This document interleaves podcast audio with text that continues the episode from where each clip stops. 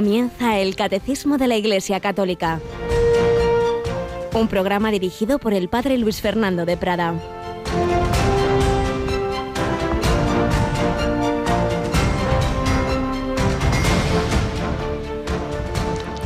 Te envío a Onésimo como a hijo. Me hubiera gustado retenerlo junto a mí para que me sirviera en, nombre tuyo en esta prisión que sufro por el Evangelio, pero no he querido retenerlo sin contar contigo. Así me harás este favor, no a la fuerza, sino con toda libertad. Alabado sean Jesús, María y José. Muy buenos días, muy querida familia de Radio María. En este 15 de noviembre, San Alberto Magno, gran doctor de la Iglesia en el que se mostró, como tantas veces en la historia, que la razón y la fe, la ciencia y la sabiduría divina están en armonía porque el mismo Dios que ha creado la naturaleza y la inteligencia humana es el que nos ha revelado, el que se nos ha revelado en la escritura, en la tradición y sobre todo en Jesucristo, que nos sigue hablando a través de la Iglesia. San Alberto Magno y su, y su gran discípulo Santo Tomás, pues supieron hacer esa síntesis. Pero hemos leído una frase de, unas frases de una carta que hoy se lee en la primera lectura de la misa una carta de San Pablo a Filemón, no el de los dibujos, no, sino un cristiano que te, se ve que tenía un esclavo, como pasaba en aquella época, que se llamaba Onésimo, que se había escapado y al que Pablo conoció en la cárcel. Y en la cárcel, pues ese diálogo de Pablo con aquel otro prisionero da lugar a que éste se convierta. Y bueno, pues ya va a ser liberado este onésimo y entonces Pablo le recomienda, le dice, mira, acógelo, pero ya no como esclavo, sino como hijo la transformación del corazón que hace la gracia de Dios y de esos hombres que vivían en una sociedad pagana en la que había unas costumbres, entre otras cosas la esclavitud, pues desde dentro, así, sí, de esa manera progresiva, iba haciendo eh, cambiar las costumbres, cosa que tardó siglos, evidentemente, pero, pero estaba claro, era un proceso imparable. Si somos hijos de Dios, si todos tenemos la misma dignidad, pues tú ya no puedes tener a este como un esclavo, sino como a un hermano querido. Y se lo pide Pablo desde la cárcel.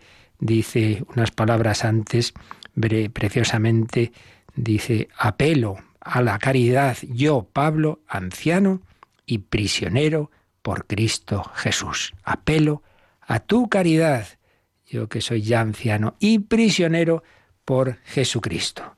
Pablo y Pedro estuvieron en esa cárcel mamertina que se visita en Roma, como ahora mismo.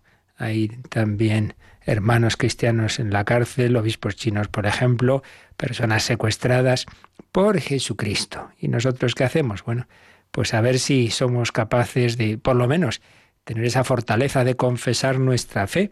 De momento aquí no nos meten en la cárcel. Pues seamos valientes, aunque alguien se ría de nosotros y nos diga no sé qué. Al que me confesare delante de los hombres, le confesaré delante de mi Padre que está en los cielos, pero a quien me negare, también lo negaré. Presencia de Cristo en los pobres y precisamente este domingo tenemos una jornada de eso, de la jornada mundial de los pobres, que nos demos cuenta de que siempre, desde el Evangelio hasta ahora mismo, pues es una dimensión muy importante de la vida cristiana. Pablo hablaba de aquel pobre esclavo y hay tantas pobrezas en nuestro mundo que queremos también desde Radio María, por supuesto, eh, incidir en esa sensibilización que todos debemos tener hacia nuestros hermanos. Acompaña Mónica Martínez. Un día más, buenos días, Mónica. Muy buenos días, padre. Nos vamos el domingo a la plaza de San Pedro de Roma a compartir con nuestros hermanos los pobres una santa misa muy bonita, seguro. Yo encantada de irme, pero ya, ¿eh? no, es broma, pero sí que es cierto que es una jornada muy especial que el Papa Francisco ha instaurado y que nos hace poner en el punto de mira eh, una gran tragedia humana que no la tenemos muy lejos, está en nuestras calles. En efecto, está en nuestras calles pues cuántas veces tenemos esa persona ahí que, que, hay que hará este aquí y incomoda nuestra conciencia. Bueno, pues hay que pedir luz al Señor y en cualquier caso ver a Cristo presente en esa persona, que muchas veces no, no es tanto la, la, pobreza material, que obviamente también, sino la otro tipo de pobrezas humanas, educativas y la soledad. Y por eso yo tengo experiencia de, me recuerdo en tiempos jóvenes, pues en algunas ocasiones de haberme parado a hablar, antes de, digo, de ser ni siquiera seminarista, con alguno de estos mendigos y agradecer que no era el dinero que entonces no poco podría darle, sino sobre todo eso, el pararse a hablar, el, el tener ese detalle, el mirar a la cara a ese hermano nuestro es muy importante. Domingo renovamos esa visión de fe Jesucristo presente en los pobres y el sábado la visión de fe Jesucristo presente en los pastores de la iglesia.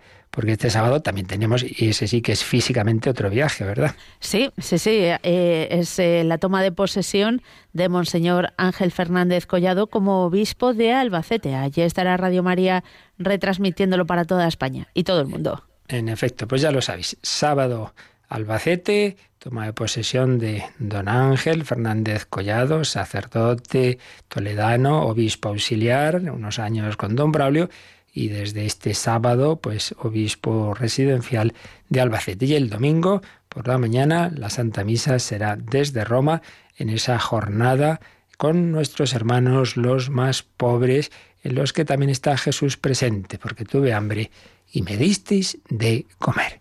Pues pedimos al Señor su gracia para descubrirle presente en todas esas realidades y personas como lo descubría en su vida, no solo en el convento y en la oración, sino en sus, en sus correrías fundacionales, Santa Teresa de Jesús.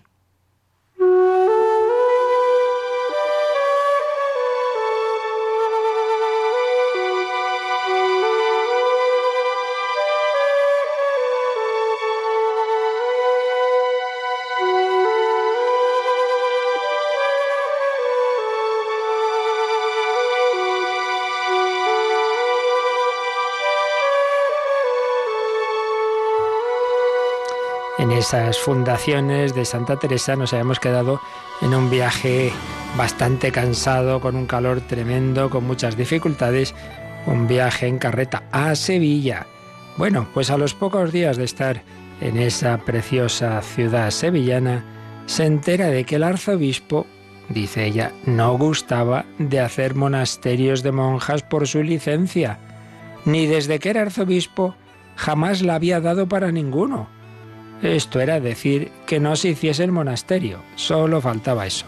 Con todo el trabajo que le significó ir a Sevilla, le habían dicho que ahí se podía fundar y ahora le dicen que no, que el obispo no quiere dar licencia para nuevos monasterios. Tampoco encontraban la casa adecuada.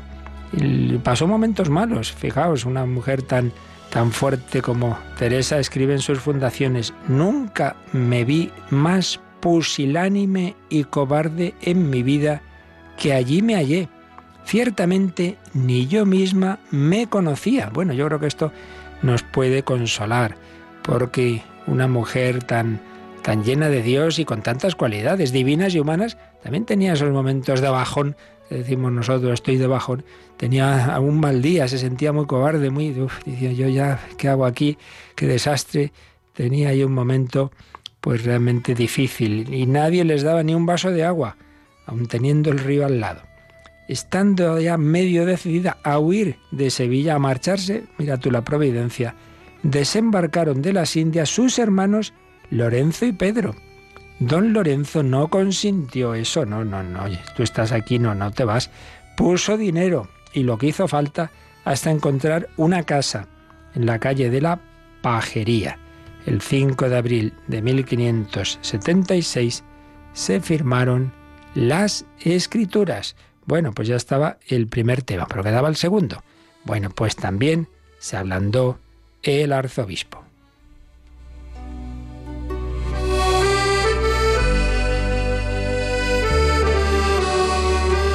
Y la inauguración fue solemnísima, toda Sevilla se volcó el 3 de junio con las Carmelitas. Al día siguiente, a las dos de la madrugada, así evitaba líos populares, Madre Teresa con sus hermanos emprendió el camino de vuelta a su tierra querida.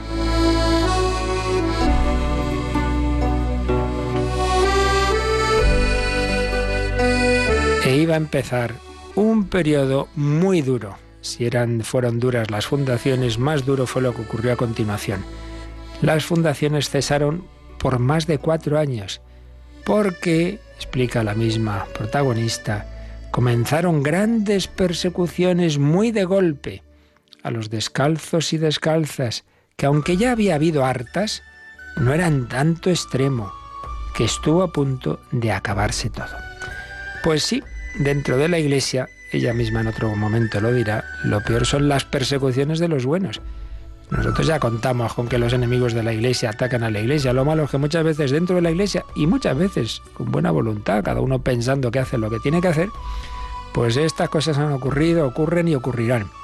Pues gente buena que piensa que otros están equivocándose y, les persiguen y raro es el santo que no le ha pasado algo de esto. Pues fijaos, todas aquellas fundaciones tan preciosas, desde San José hasta esta de Sevilla, todos esos conventos de monjas, algunos también de frailes, pues resulta que en un momento dado eso suscita una oposición tal que el capítulo general de la Orden Carmelitana, reunido en mayo de 1575 en Piacenza, Italia, despachó un mandamiento a la Madre Teresa no sólo para que no fundase más, sino para que por ninguna vía saliese de la casa que eligiese para estar. O sea, que cogiese, quedara en un convento y que te cita. Y se acabó. Enviaron a España a Jerónimo Tostado para que echara todo por tierra. Había muerto también el nuncio Ormaneto, que había sido un gran protector de la reformadora. Y le sucedió otro, Felipe Sega, que escribe Santa Teresa, parecía lo había enviado Dios para ejercitarnos en padecer Vamos, que las hizo sufrir mucho, pero fijaos qué bonito, ¿eh? Como lo cuenta Santa Teresa. Como que parecía lo había enviado Dios. Tenemos que ver todas las dificultades de la vida. Pues sí, está esta persona que ha hecho esto, lo otro. Bueno, mira, piensa que está sirviéndose el Señor de esa persona para santificarte, para purificarte. Sí, fue Pilato, fue Herodes. Bueno, no. Al final fue el Padre Celestial que permitiendo los pecados de Judas, Pilato, Herodes, etc., pues llevó a cabo esa redención del mundo a través de la pasión de su Hijo. Miremos así a aquel que nos hace sufrir, pues tantas veces con buena voluntad, como sin duda era en este caso, buscaban el bien de la Iglesia, pero por otro lado, por supuesto, eh, había otras personas que, que, querían defender a Santa Teresa, pero también otro defensor de las descalzas, don Álvaro de Mendoza, fue trasladado como obispo a la diócesis de Palencia, en fin, que se quedaba Santa Teresa sola, toda su obra peligraba y como única solución eh, estaba el poder soberano de Felipe II y por supuesto como última instancia Roma. Y ahí Santa Teresa que ponía los medios que hay que poner, envió de incógnito a dos frailes de mucha categoría a Roma, a los padres Juan de Jesús y Diego de la Trinidad, que defendieron la causa y al final la ganaron. Pues sí, al final volvió el permiso para esas fundaciones, pero entre tanto, qué malos ratos pasaron Teresa y no, digamos, Juan de la Cruz, que como sabéis estuvo unos nueve meses, y no recuerdo mal, en la cárcel de un convento de carmelitas de Toledo, pasándolo más que mal. Pero, pero en ese, en ese sufrimiento, en esa purificación, el Señor le, le santificó un montón y ahí concibió grandes obras preciosas que ahora podemos leer. Pues sí, el Señor saca bien del mal. La cruz es fecunda. Pues le pedimos al Señor que nos enseñe, que nos dé esa visión de fe para descubrir que por la cruz vamos a la luz.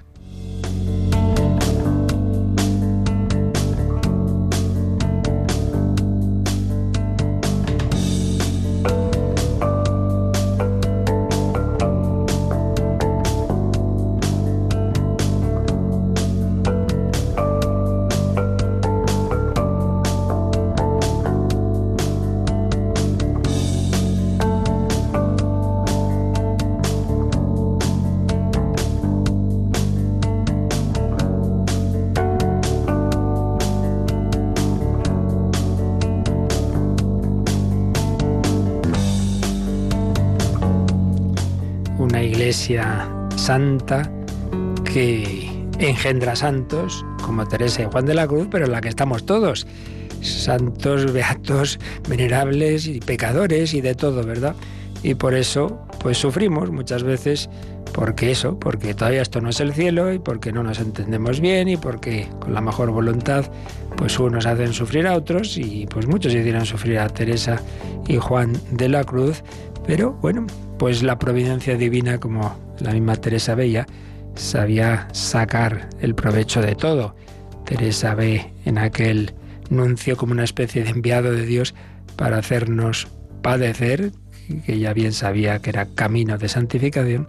Y San Juan de la Cruz escribirá en alguna ocasión que cuando una persona en la comunidad religiosa hace sufrir a otra, que piense este, que realmente esa persona la ha enviado Dios para tallar la piedra de tu santidad.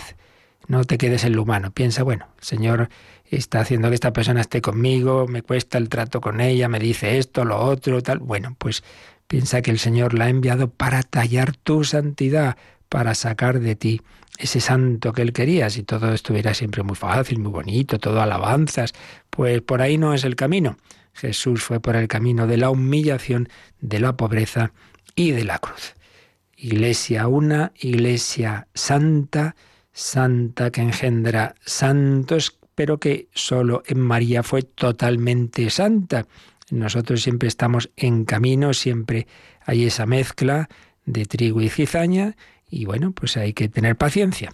Iglesia una, santa, católica. Estamos ya en el resumen de todas estas notas de la Iglesia que hemos ido comentando en la explicación que nos hace el catecismo. Estamos en la parte final de este apartado, lo que llama así el resumen. De una manera breve, el catecismo pues resume las enseñanzas que nos ha dado y también nosotros lo intentamos hacer leyendo estos números de resumen y también eh, viendo cómo los pone el, Catecismo Juvenil, el Yucat. Pues después de estas dos primeras notas, una y santa, vamos hoy a la Iglesia es católica, que está resumido en el número 868 del Catecismo. Así que, Mónica, a por este capicúa, 868. La Iglesia es católica. Anuncia la totalidad de la fe. Lleva en sí y administra la plenitud de los medios de salvación. Es enviada a todos los pueblos, se dirige a todos los hombres, abarca todos los tiempos, es, por su propia naturaleza, misionera. Bueno, si os habéis fijado en este resumen, en esta explicación, en todas estas frasecitas aparece la palabra todos o algo equivalente. ¿Por qué católica significa eso? La totalidad, universalidad, totalidad.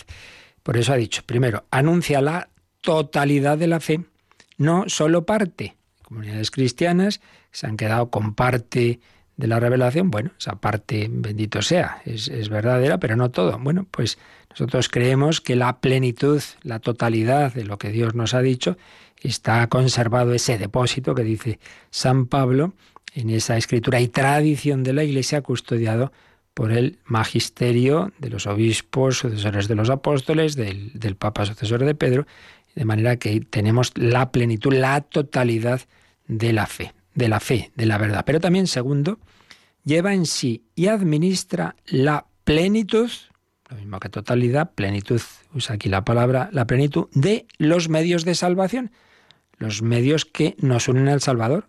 Bien sabemos cuáles son la palabra de Dios, las virtudes, pero sobre todo los sacramentos. sobre todo destacamos dos, el que es puerta de todos el más necesario, el bautismo, porque es el fundamento de nuestra unión con Cristo y en Cristo con la Santísima Trinidad.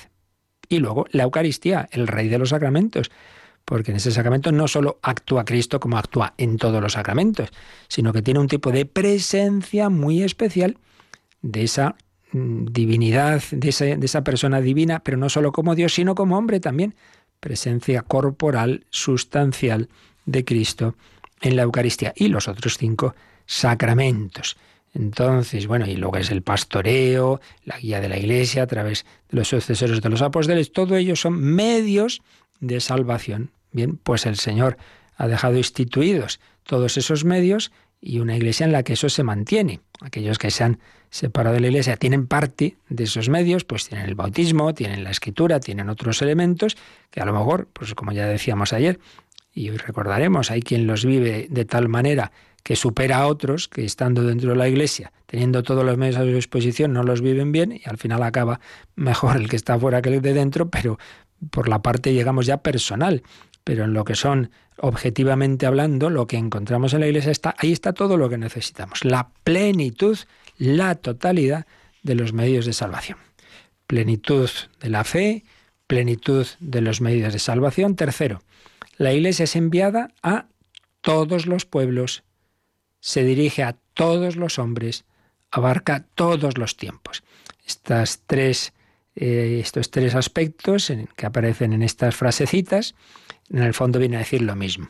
Y es que la Iglesia no la ha pensado el Señor bueno, pues para instituir una religión para determinada cultura, determinado tiempo, pues bueno, vamos a ver. En Oriente que se salven con la religión hinduista o budista, no sé qué. En Medio Oriente, pues aquí con el judaísmo. Allí con el islam. En Europa con el cristianismo. Y... No, no, no. El, Señor ha enviado eh, a los apóstoles al mundo entero. No solo a Asia, no solo a Europa, no, al mundo entero porque solamente Cristo es el Hijo de Dios hecho hombre. No es un hombre más inspirado, más o menos, más o menos unido a Dios, o en el que más está presente Dios, que no, que no, que es la segunda persona de la Trinidad hecho hombre para nuestra redención, camino, verdad y vida. El camino, la verdad y la vida, el buen pastor, el único que nos puede salvar. Otra cosa, como me explica muchas veces, es que Señor, el único Jesucristo, el único Salvador, pues su gracia la quiere hacer llegar a todo el mundo, pero es el único Salvador que vive en esa iglesia que él ha fundado. Por eso la iglesia está enviada a todos los pueblos. No podemos decir, bueno, nosotros nos quedamos aquí, que ya, se salvarán los de allí por su conciencia. Que nombre, que no, no seas fresco, que, que necesitan también la Eucaristía, la penitencia, la, el bautismo, que necesitan conocer a Jesús, a la Virgen, hombre. Van a quedar sin todo eso. Y tú aquí viendo la tele. La Iglesia está enviada a todos los pueblos, se dirige a todos los hombres, abarca todos los tiempos. Y por eso concluye este número diciendo que es por su propia naturaleza misionera, claro, id al mundo entero, id al mundo entero, enseñadles a guardar lo que yo os he mandado y bautizadles en el nombre del Padre y del Hijo y del Espíritu Santo al mundo entero. Hay que invitarles a entrar, invitar, no forzar, pero invitar a entrar en la familia de Dios a seguir el camino de Jesucristo, a saber lo que Él nos ha enseñado. Esto es para todos los hombres, todos los hombres tienen derecho a conocer a Jesucristo y por tanto nosotros tenemos deber de anunciárselo. Naturaleza misionera de la Iglesia, discípulos misioneros. La Iglesia es católica.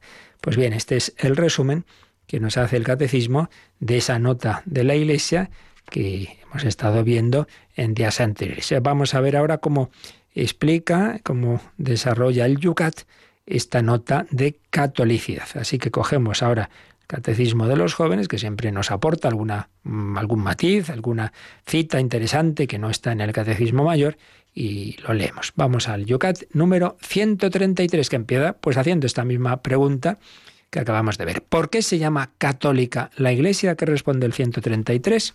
Católico quiere decir estar referido a la totalidad la Iglesia es católica porque Cristo la ha llamado a confesar toda la fe, a conservar y dispensar todos los sacramentos y a anunciar a todos la buena noticia y la ha enviado a todos los pueblos. Pues como veis, este del Yucat prácticamente lo que hace es repetir lo mismo que hemos visto en el resumen del catecismo, eh, usando siempre en este caso esa palabra toda, toda la fe, todos los sacramentos eh, y anunciar a todos la buena noticia y enviarla a todos los pueblos. No añade más, tampoco desarrolla esta primera respuesta, sino que lo va haciendo en las siguientes preguntas. La 134. Si la Iglesia está enviada a todos los hombres, ¿quién pertenece a la Iglesia católica? ¿Qué responde este número? Pertenece a la plena comunión con la Iglesia católica quien se vincula a Jesucristo en unidad con el Papa y los obispos mediante la confesión de la fe católica y la recepción de los sacramentos. Es decir, si la Iglesia Católica está enviada a todos, ahora nos preguntamos, pero, pero entonces, ¿Quién pertenece? Entonces, primera respuesta, la pertenencia plena, esto es un poco como hay algunas sociedades que hay pertenencia plena, socios de pleno derecho, otros menos, o que tienen derecho solo a ciertas cosas, que pueden votar o pueden ser votados o no pueden. Bueno, pues también la Iglesia hace una reflexión y dice, hombre, pertenecer, pertenecer, tienen que ser estas características. En primer lugar, claro, haber recibido los sacramentos. El primero de ellos el bautismo. Entonces se entra en la Iglesia por el bautismo, pero luego están los demás sacramentos, concretamente hay tres sacramentos, como sabéis, de iniciación, es decir, los que nos van introduciendo en la Iglesia. Bautismo, su complemento que es la confirmación y la Eucaristía, sacramentos. Pero luego dice, quien se vincula a Jesucristo, bueno, claro, esto es lo esencial. A la iglesia vamos no por estar en el club de la iglesia, sino para unirnos con Jesucristo. Quien se vincula a Jesucristo, pero Jesucristo que ha fundado esa iglesia. Por eso dice, quien se vincula a Jesucristo en unidad con el Papa y los obispos. Y aquí entra lo de siempre, el individualismo. No, sí, sí, sí. Yo soy cristiano, pero a mi aire, pero no católico. O sea, hago lo que me da la gana, traduciéndolo en español claro y conciso. No, hombre, no. Si, si crees en Jesucristo, hazle caso. Y el propio Jesús, que dices que te gusta mucho, también dijo, quien a vosotros escucha, a mí me escucha. Entonces hagámosle caso al Señor, que nos dice que hagamos caso a aquellos que Él ha, puesto a la cabeza de esa familia que es la Iglesia. Por tanto, vincularse a Jesucristo implica unidad, unidad eh, con los miembros de la Iglesia y concretamente con quienes la pastorean, el Papa y los obispos. Y añade la confesión de la fe católica. Yo soy católico, pero hay cosas de la doctrina de la Iglesia que no acepto. Vamos a ver. Escribe Christopher Derrick, un profesor un filósofo y, teólogo laico inglés, eh, tiene un librito que es una joyita, Huid del escepticismo. Me acuerdo que me llamó la atención en ese libro cuando dice, cuando uno dice que es católico, en el fondo lo que quiere decir es que entiende que la Iglesia católica tiene la, luz del Espíritu Santo para eh, interpretar correctamente la enseñanza de Jesucristo, para, para decir la última palabra sobre su enseñanza. Por tanto, es una contradicción interminis absurda el decir, yo soy católico, pero no estoy de acuerdo con la Iglesia en tal cosa. Pero vamos a ver. Yo soy católico, es decir, yo creo que la Iglesia tiene la asistencia del Espíritu Santo para interpretar correctamente lo que Jesús nos enseñó. Pero no estoy de acuerdo en tal cosa. Ah, entonces usted no está de acuerdo con lo que el Espíritu Santo le dice a la Iglesia para, en qué quedamos. Entonces no es usted católico. Pues estas cosas pasan en nuestro mundo. Quizá en otros tiempos el que rechazaba la doctrina de la Iglesia se iba, ya está, pues me voy, rompo la comunión y ya no soy católico. Pero hoy día muchas veces se encuentra uno con personas teóricamente católicas y que de hecho pues predican en tal parroquia, de otra, y, sueltan cosas de estas. Y dice, pues qué cosas, ¿no? Esto es como si voy yo a un concesionario de, de yo qué sé, de la Mercedes y, me dice el, que está ahí, yo que usted me compraba un BMW, que son mejores que los nuestros. Y uno dice, caramba, desde luego aquí escogen a la gente de una manera, a los agentes de una manera bastante peculiar, ¿no? Bueno, pues implica la confesión plena de la fe católica. Esto sí y esto no, pues hombre, entonces habrá que pedir luz al Señor y formarse mejor, ¿eh? porque aquí me parece que falla algo. Bueno, ¿qué más dice este número 134, Mónica? Dios quiso una iglesia para todos. Por desgracia, los cristianos hemos sido infieles a este deseo de Cristo. Sin embargo, hoy estamos aún unidos entre nosotros estrechamente mediante la fe y el bautismo común. Bien, aquí hace alusión a lo que ayer comentábamos, ¿verdad?, de los cristianos eh, no católicos que, bueno, pues por esas rupturas que se han producido en aquellos que por lo menos tuvieron esa sinceridad de decir, pues bueno, rompo con la Iglesia, lo cual fue, evidentemente fue una pena y ha traído tantísimos males, pero los cristianos que hoy han nacido en esas confesiones, que tienen el bautismo, que creen en Jesucristo, bueno, tenemos mucho en común, esa fe y bautismo común, somos hermanos y por eso pues pedimos, estamos en esa dinámica de hacer gracias a Dios bastantes años, del ecumenismo, de pedir mucho al Señor, primero es un don, el don de, Dios, ¿no? que hay que invocar en la oración, ese don de la unidad, rezar juntos y hacer cosas juntos y superar prejuicios y el diálogo. Y, y, eso, pedir al Señor la plena comunión, porque el Señor no quiere 37 iglesias, una, solamente esa universal, esa iglesia católica. A todos nos llama el Señor a seguirle. Lo que ocurrió en su vida terrena ocurre hoy día. Hoy Jesús sigue llamándonos, sigue tocando nuestro corazón para que lo sigamos. Pues vamos a responderle, vamos a decirle que sí, que le queremos seguir con esta canción de, un compositor sacerdote jesuita, el padre Alejandro Lavajos. Te seguiré, sí Jesús, te quiero seguir.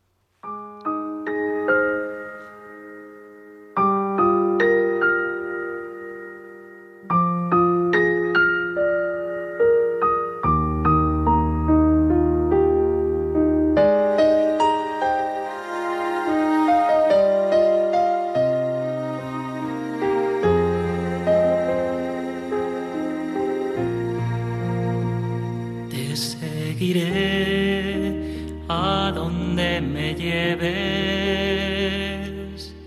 sin adelantarme, sin forzar el paso, sabiamente ignorante, iré donde no sé, puesto el corazón en ti te seguiré, te seguiré.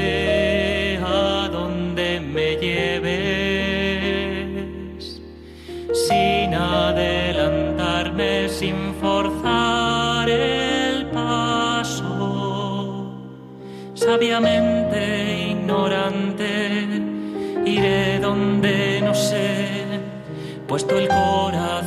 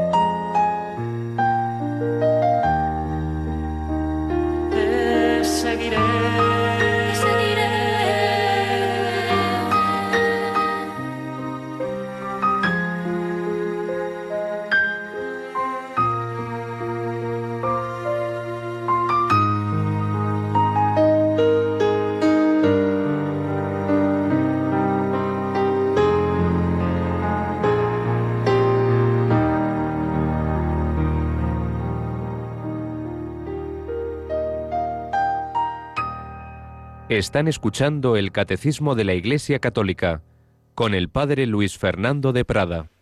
Te seguiré sin adelantar el paso, es decir, que tengo que hacer lo que el Señor me diga, no el Señor lo que yo quiera. Me he enfadado con Dios porque no me ha concedido esto, hombre. Hombre, digo yo que el Señor sabrá un poquito mejor que tú lo que te conviene, ¿no? tiene visión eterna, él ve todo y tú solo ves el hoy y el mañana y el Señor ve el pasado mañana y dentro de 50 años y la eternidad. Fiémonos del Señor. Bien, pues estamos en este resumen de estas propiedades o notas esenciales de la Iglesia, una santa católica, es la que estamos viendo hoy, y apostólica. Y estamos viendo cómo lo explica esta nota de catolicidad el catecismo. En la Iglesia católica está la totalidad de la plenitud de la totalidad, perdón, de la, de la verdad, de la fe, de la revelación, la plenitud o totalidad de los medios de salvación.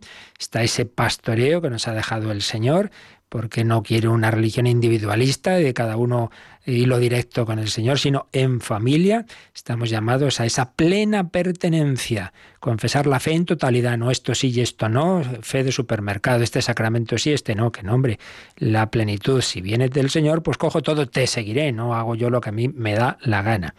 Pero, por otro lado, pues con esa eh, conciencia de que muchas personas sin, sin culpa de su parte, bueno, pues no tienen esa pertenencia a la Iglesia, tienen a lo mejor parte, por lo que decíamos de aquellos cristianos que sí tienen el bautismo, la escritura y otros elementos y verdades que luego personalmente pueden ser mucho mejores que nosotros. Yo siempre me acuerdo, fui capellán en, en la universidad, pues bueno, teníamos reuniones semanales, invitábamos a todo el mundo y obviamente, bueno, pues había jóvenes católicos que venían a esa reunión, pero durante un año que estuve haciendo un año de Erasmus, había una chica de, danesa, si no recuerdo mal, hija de un pastor protestante, que venía fidelísimamente a las reuniones mucho más que muchos católicos y con una actitud magnífica. Incluso participó luego en algunas Pascuas, en algunas convivencias que hicimos. Y uno decía, madre mía, fíjate, esta chica que no es católica, pero viene a aprender el Evangelio y a conocernos y a rezar y, con una actitud magnífica. Bueno, personalmente,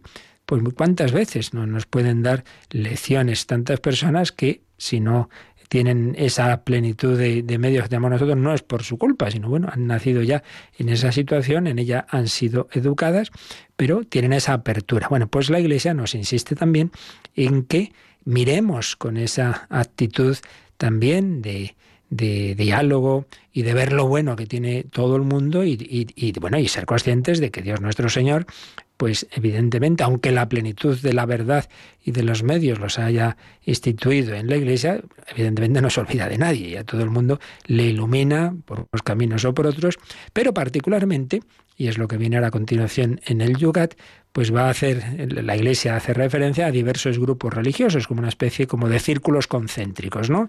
Relación de la Iglesia con los demás. Bueno, pues en primer lugar con los cristianos no católicos, ya hemos hecho alusión a ello, lo que sería el ecumenismo. Pero cuando hablamos de, no de ecumenismo, sino de diálogo interreligioso, ya hablamos de relación con religiones no cristianas. Y evidentemente, la primera religión no cristiana a la que tenemos que hacer referencia es aquella en la que nace el cristianismo, que es el judaísmo. Por eso, el siguiente número del Yucat, 135, se pregunta, ¿qué relación tiene la Iglesia con los judíos? ¿Y qué responde Mónica? Los judíos son los hermanos mayores de los cristianos, porque Dios los amó en primer lugar y les habló primero a ellos. El hecho de que Jesucristo como hombre sea un judío nos une. Que la Iglesia reconozca en él al Hijo de Dios vivo nos separa. Estamos unidos en la espera de la venida definitiva del Mesías. Así pues, la primera respuesta, este primer párrafo en letra negrita que nos da el Yucat, nos dice, por un lado, una expresión que le gustaba a Juan Pablo II y es llamar a los judíos nuestros hermanos mayores, claro, porque en primer lugar nuestro Señor Jesucristo es judío y la Virgen es judía y los apóstoles son judíos, etcétera, etcétera, etcétera. Estas cosas no se pueden olvidar, pero además, claro, porque toda la historia del pueblo judío es precisamente eso, la preparación de la plenitud de los tiempos. Y por eso la Iglesia tiene en grandísima estima el Antiguo Testamento, es palabra de Dios, tan es así que como bien sabemos, todas nuestras celebraciones dominicales, la primera lectura casi siempre es del Antiguo Testamento y siempre leemos y rezamos un salmo. Y la liturgia de las horas tiene los salmos. Todo ello elementos del Antiguo Testamento. Claro, no, no, no podemos decir, es que es algo que está dentro del cristianismo, esa raíz en relación con los hermanos mayores. Pero luego ya dice, ¿qué nos une y qué nos separa? Hombre, nos une esto, que Jesucristo como hombre es un judío y, y, gran amante de su pueblo y por eso llora, ¿no? Jerusalén, Jerusalén, cuántas veces he querido reunir a tus hijos, ese amor a su patria. En cuanto, hombre, eso es lo que nos une. ¿Qué nos separa? Hombre, porque nosotros reconocemos en él al Hijo de Dios vivo. En cambio, pues en el judaísmo se piensa que no, que Dios no se ha hecho carne, que, que, Dios es trascendente, que, que, Dios no son tres personas. Claro, esa es la gran separación. ¿Y qué nos une? La virtud de la esperanza. Claro, de una manera distinta. Dice, esperamos ambos la venida definitiva del Mesías. Bueno, ellos esperan que venga el Mesías porque, claro, piensan que no ha venido, que no es Jesús. Nosotros creemos que ha venido la primera vez, pero que vendrá la segunda. En ese sentido, bueno, hay una esperanza en ambos, aunque obviamente, como vemos, bastante distinta.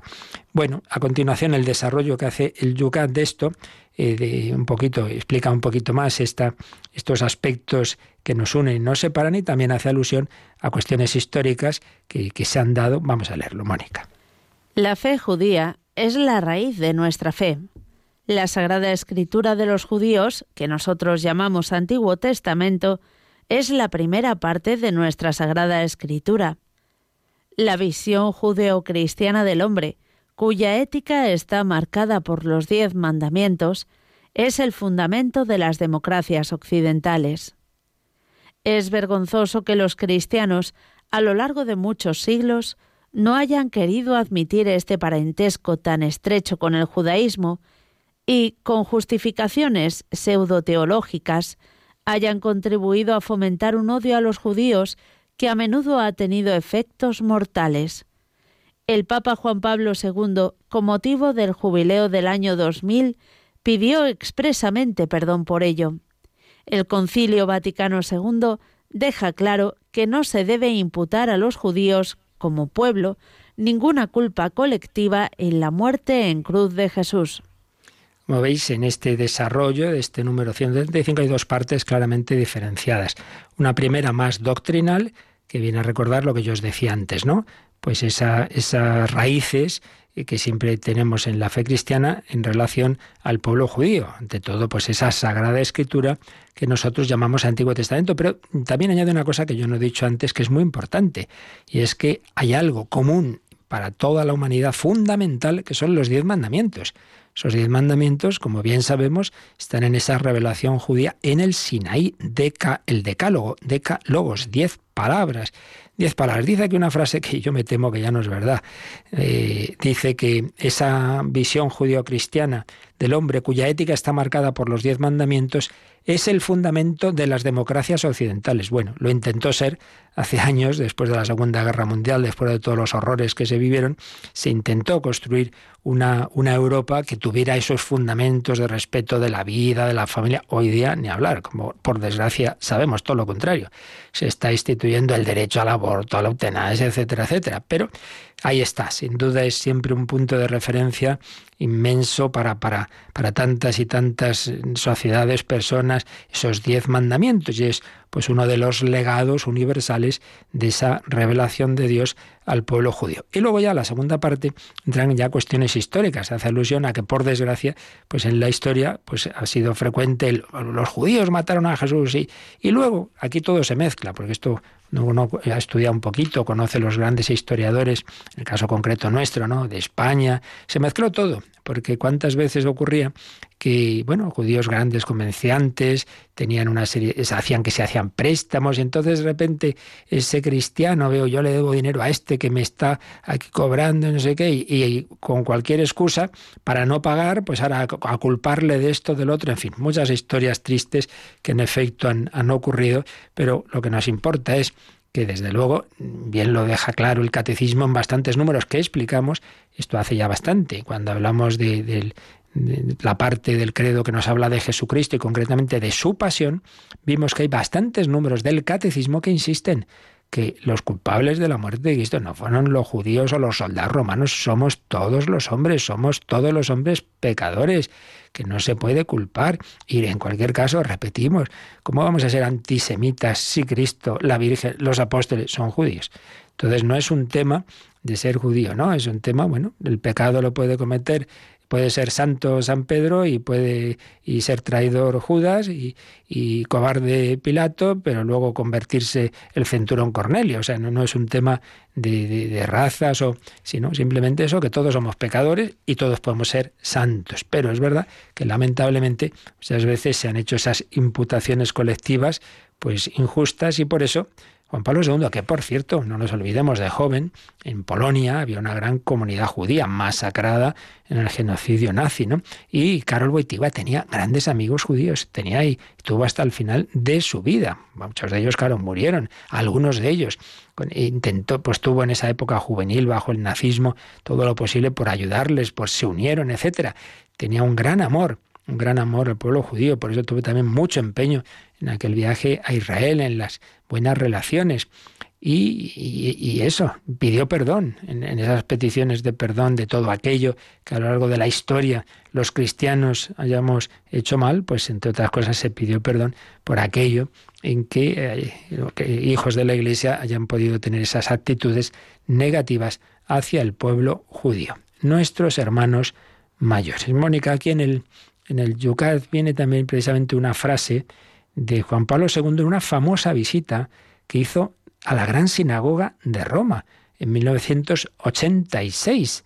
Y bueno, dijo con sus palabras más o menos lo que antes hemos visto, pero vamos a ver, vamos a, a recordar aquella frase de Juan Pablo II en la Sinagoga de Roma. La religión judía no es para nosotros algo externo, sino que en cierto modo pertenece al interior de nuestra religión tenemos con ella relaciones no comparables a ninguna otra religión. Sois nuestros hermanos preferidos y, como se podría decir en cierta manera, nuestros hermanos mayores. De hecho, pues fueron muy amigos Juan Pablo II y rabino de, Roma y claro, palabras realmente muy, muy importantes. La religión judía no es para nosotros algo externo, como cualquier otra, no, no, es que es algo que pertenece al interés de nuestra religión. Repito, todos los días vamos a misa y tenemos elementos de la religión judía, porque todos los días rezamos el salmo que decimos salmo responsorial, la mayor parte de los días, por lo menos los domingos, tenemos esa primera lectura del Antiguo Testamento, tenemos los diez mandamientos, bueno, y tantas y tantas cosas. Tenemos con ella, con esta religión, relaciones no comparables a ninguna otra religión sois nuestros hermanos preferidos y en cierta manera nuestros hermanos mayores. Por eso es una expresión, ya digo, muy de Juan Pablo II, de, de, reconocer esa herencia eh, judía que, que, tenemos. Hoy día, pues, tanta cultura anticristiana, muchas veces es, eh, todo, nos meten ahí a todos, no, es que la ética judío-cristiana, pues, ha ido contra la felicidad del hombre, etcétera, etcétera, ¿no? Y nos persiguen. De hecho, en el, nazismo se perseguía a, judíos y, a católicos. Y si eran las dos cosas juntas, vamos, estupendo, ¿no? Como por ejemplo en el caso de Edith Stein, judía de raza y católica carmelita descalza, pues adiós muy buenas. Bien, pues esa actitud debemos tener siempre de, de ver lo bueno y lo verdadero que tienen los demás, pero como hemos insistido tantas veces, eso nunca debe llevarnos al relativismo. Es que es tan difícil ese equilibrio. De por bueno, lo hemos visto en, todos los papas, ¿no? Por un esa certeza de las convicciones que tenemos como católicos, pero a la vez esa actitud de, respeto, de diálogo y de saber, oye, que el otro personalmente puede ser mucho mejor que yo y tener cosas que, que las viva y la misma escritura, ¿no? Que cuántas veces ocurre, por desgracia que hay no católicos que conocen la escritura mejor que otros católicos. Bueno, pues eso hay que verlo y reconocerlo, ¿no?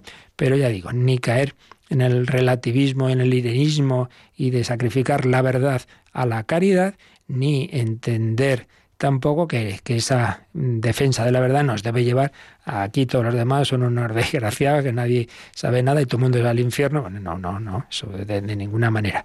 Mm, caritas in veritate. La caridad en la verdad, la verdad en la caridad.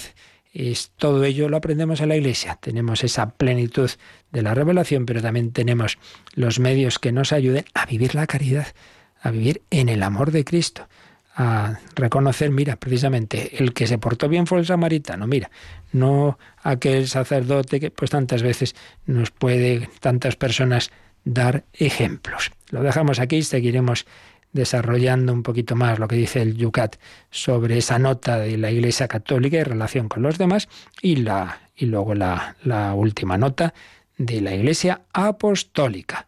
Pues lo meditamos un poquito, pedimos al Señor esa actitud de gozo, de, de ser hijos suyos, le damos gracias al Padre Bueno con un cántico de jóvenes carismáticos italianos y si tenéis ahora alguna consulta, algún testimonio, lo podéis hacer.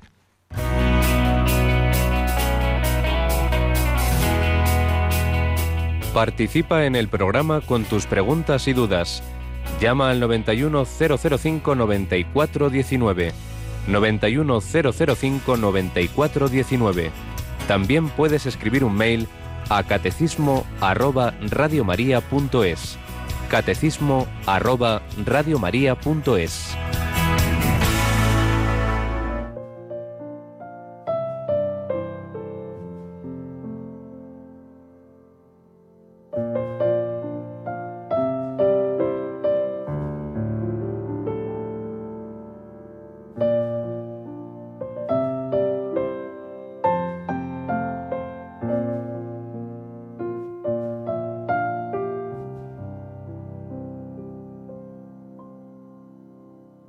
ritornerò.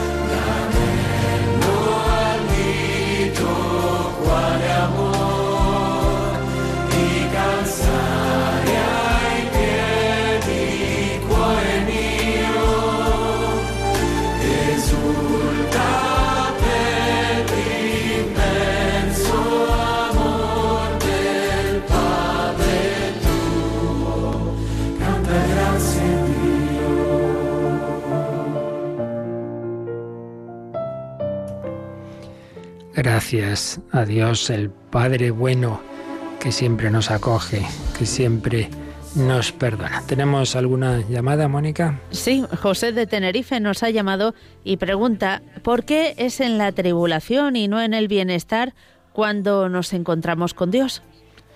Bueno, en primer lugar habría que decir que no siempre es así. ¿eh? También personas y bueno, yo mismo quizás el encuentro principal con el Señor lo tuve en unos ocasiones espirituales en que estaba muy a gusto y muy bien y, que tampoco siempre es en esos momentos de tribulación o amigos que yo conozco, pues lo mismo digo, ¿no? Pero sí que es verdad que en bastantes ocasiones es en esos momentos de, de cruz. ¿Por qué? Bueno, habría que ver en cada caso, pero pienso que es, en general podríamos dar esta explicación. El hombre está hecho para el infinito, está hecho para la verdad, para el amor, para la felicidad. Pero cuando las cosas nos van muy bien, podemos tener la tentación de pensar, ya está, ya, tengo, ya soy feliz, ya tengo de todo, ¿verdad? Entonces, ¿para qué necesito de nadie más? Entonces sustituimos la felicidad infinita por la felicidad parcial, porque ahora estoy bien, porque ahora me quiere esta persona. Cuando eso falla, entonces te das cuenta de que no, que ese no era Dios, que eso no para siempre, que esa persona no te comprende del todo, que con eso lo pasarás bien unos días, pero que eso no da para toda la vida. Y entonces abres más el corazón a decir, bueno, y no hay nadie más, y no hay alguien que esté siempre ahí, y no habrá alguien que me quiera definitivamente y eternamente y que también esté en los momentos más oscuros. Entonces, pues muchas veces, lamentablemente, tiene que llegar esos momentos para que nos demos cuenta de que no, de que no, que lo que teníamos no era tan maravilloso, que hay que mirar más hacia arriba, sin menospreciar nada porque Dios nos ha dado este mundo y, el cristianismo no menosprecia nada, pero sí lo relativiza porque todo lo bueno es reflejo del bueno con mayúscula.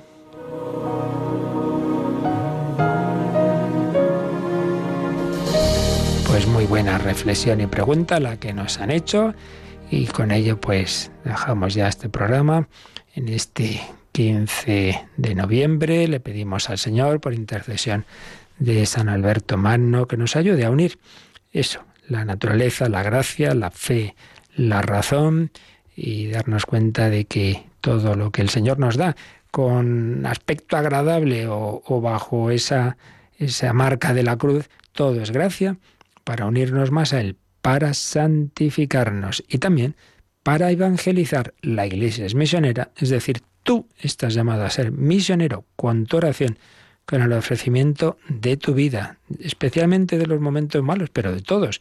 Los ofrezcas al Señor, como hacemos en el ofrecimiento de obras por la mañana, en el ofertorio en la misa. Y pero también con el testimonio de tu vida, por supuesto, tu alegría, tu servicialidad, tu caridad, esa mirada a los pobres. Recordemos, domingo jornada de los pobres. Todo cristiano debe tener a un amigo pobre por lo menos y, colaborar en toda la medida en que lo pueda, pues con las obras fiables de las que tenemos en la Santa Iglesia, Caritas, etcétera, para ayudar a tantos hermanos necesitados.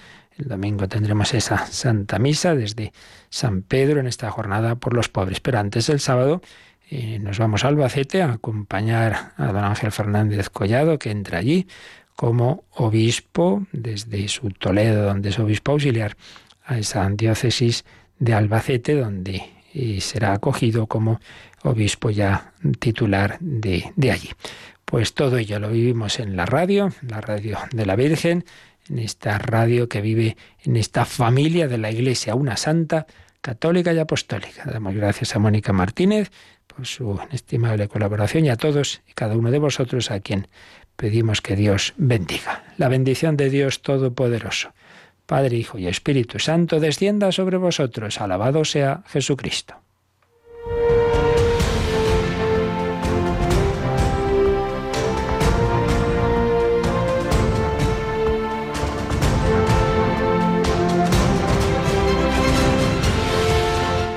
Han escuchado en Radio María el Catecismo de la Iglesia Católica. Un programa dirigido por el Padre Luis Fernando de Prada.